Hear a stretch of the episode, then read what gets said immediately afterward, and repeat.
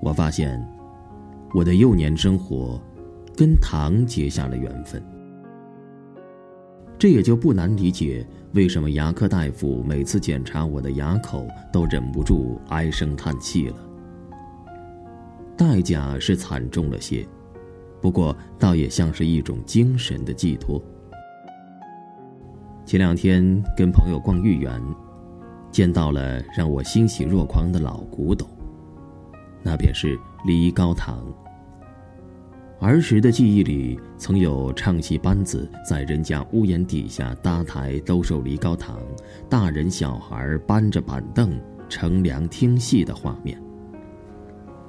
后来我知道，自古以来卖梨膏糖的人都是三分卖糖，七分卖唱。为了让人们知道梨膏糖所用草药的功效，他们搬来了道具，敲锣打鼓，还自编自唱。唱的什么内容，自然记不起来了。不过网上倒有一个版本，唱到：“一包冰屑吊梨膏，二用药味重香料。山楂麦芽能消食，四君子打小难劳。五合肉桂都用到，六用人参三七草。”七星炉内生炭火，八卦炉中吊梨膏。九制玫瑰均成品，十全大补共煎熬。大概也就是这样的。在民间，关于梨膏糖的渊源，还有一个孝子的故事。唐代政治家魏征的母亲因为患上哮喘而卧床不起，又不肯吃药。魏征发现母亲爱喝梨汁。于是他在为母亲煎煮梨汁汤的时候，就顺手把一碗药汁倒了进去，一直熬到三更。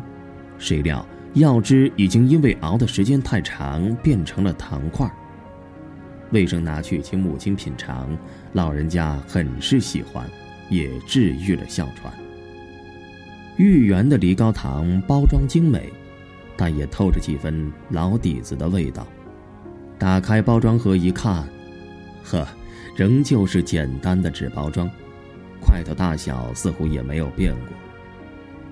不像糖果那么坚实，稍一用力就熬成了两半，一入口就化开了。仔细回味，又有清凉的香味。此刻，止咳化痰、润喉清肺之类的功效，于我而言已经不那么重要。回荡在耳畔的。呈现在眼前的，只有卖糖人的歌唱，还有老老少少、淳朴美丽的笑。